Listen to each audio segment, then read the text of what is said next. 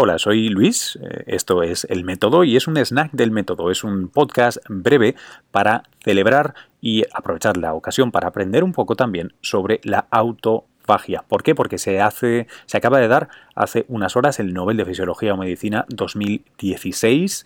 Eh, es por investigación pionera en los años 90 en lo que ahora es todo un campo, el de la autofagia.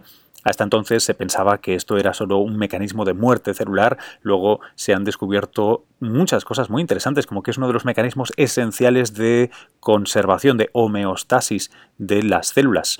Eso y su relación muy interesante también con algunas dolencias eh, mitocondriales, metabólicas, eh, tal vez cognitivas, de deterioro cognitivo, etcétera, etcétera. Bueno, para hablar de todo ello, alguien que sabe mucho más eh, que yo de esto, por supuesto, que le ha dedicado su carrera profesional es una científica española, Patricia Boya, del CIB, Centro de Investigaciones Biológicas en Madrid. Eh, os enlazo a ella en las notas del podcast. Disfrutad y celebrad la ciencia esta semana. Es bonita. Muchos grandes premios van a venir. Hasta ahora. Patricia, muy bienvenida al programa. ¿Cómo estás?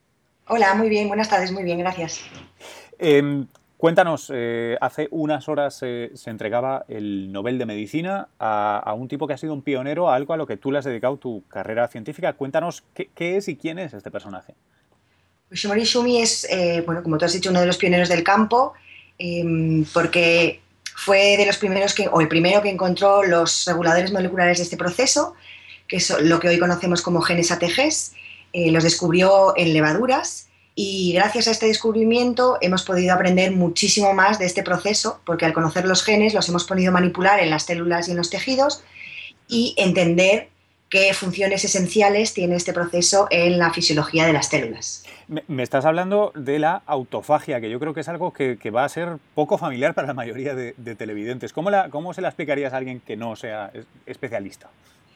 Pues mira, la autofagia es un sistema que tienen las células para reciclar y degradar componentes de dentro de la célula, por eso se llama autofagia, que es autocomerse, autodigerirse, y permite, por un lado, eliminar em, proteínas, eh, organelos que son superfluos o que pueden estar dañados, como por ejemplo las mitocondrias, que cuando están dañadas pues, generan estrés oxidativo. Y de esta manera la célula recicla componentes que son dañinos, que son peligrosos o que no le hacen falta, y degradando estos componentes celulares obtiene, em, por ejemplo, eh, nutrientes, aminoácidos, obtiene ácidos grasos, azúcares que permiten mantener la viabilidad de las, células y los puede utilizar para otras cosas. Oye, eh, eh, así como lo explicas, Patricia, parece una, una cosa lógica, de necesidad, bastante obvia, eh, ¿no se conocía antes el proceso o cómo se pensaba que, sobrevivían las células sin, ese reciclaje? ¿O, qué se pensaba que harían las células antes de, descubrir estos genes en levaduras? Pues esta es una pregunta muy interesante porque lo que se sabía hasta el momento era que se pensaba principalmente que la autofagia era un mecanismo de muerte celular, porque lo que veían era que cuando una célula se moría tenía estos organelos, estos autofagosomas en su citoplasma. Y de hecho se llegó a definir morfológicamente la autofagia como un mecanismo de muerte celular. Sin embargo, posteriormente y sobre todo gracias a que hemos conocido los reguladores moleculares, hemos podido manipular el proceso y nos hemos dado cuenta que en general, la autofagia principalmente es un mecanismo de supervivencia. Y de hecho, esto es uno de los descubrimientos que hicimos en, cuando yo estaba haciendo el postdoctoral en el laboratorio de Kremer en París. Y fue esencial porque fue la primera vez que se demostró que la autofagia era un mecanismo de supervivencia y no un mecanismo de muerte celular.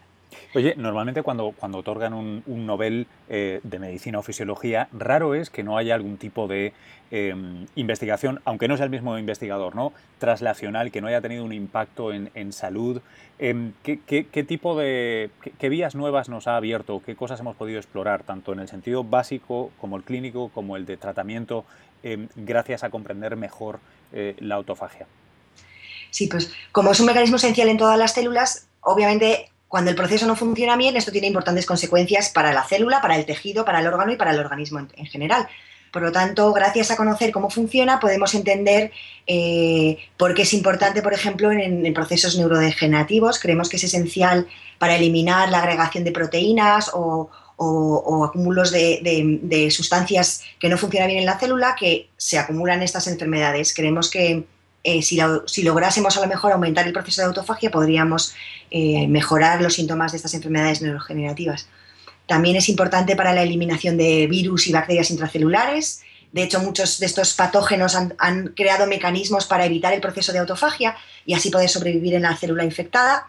Por lo tanto, em, creemos que este proceso es esencial en estas enfermedades, también es muy importante en el envejecimiento, creemos también que eh, disminución del proceso de autofagia, tanto de a nivel de la formación del autofagosoma como en las fases finales de la degradación en el lisosoma, también es importante que la autofagia funcione bien para evitar el envejecimiento celular. Por lo tanto, está en el centro de muchas enfermedades.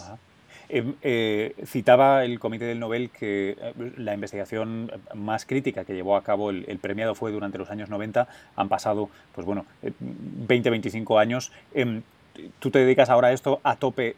¿dónde, ¿Dónde está el campo desde aquellos primeros papers ahora? ¿Qué es lo que se ha averiguado de manera significativa y sobre todo cuáles son los retos ahora del campo?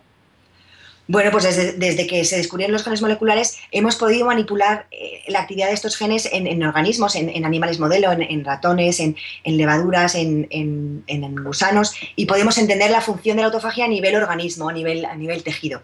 Y ahora mismo yo creo que los retos están en entender cómo es o por qué es importante la autofagia en cada tipo celular, porque en cada tipo celular podría hacer una cosa diferente, y eso es uno de los retos. Y otro de los retos es intentar ver cómo podemos manipular el proceso eh, de manera que surjan nuevas dietas terapéuticas basadas en, autofagia para diferentes enfermedades. Sería muy interesante ver si podíamos manipular el proceso tanto en enfermedades neurodegenerativas, en envejecimiento, en enfermedades metabólicas como la diabetes, en enfermedades musculares. Por lo tanto, yo creo que el reto está ahí, por un lado, ver funciones específicas de tejido y por otro lado, buscar nuevos fármacos que puedan modular el proceso. Qué interesante. Patricia, muchísimas, muchísimas gracias. Te devuelvo a las miles de entrevistas que vas a tener hoy. Muchas gracias a vosotros. Hasta pronto.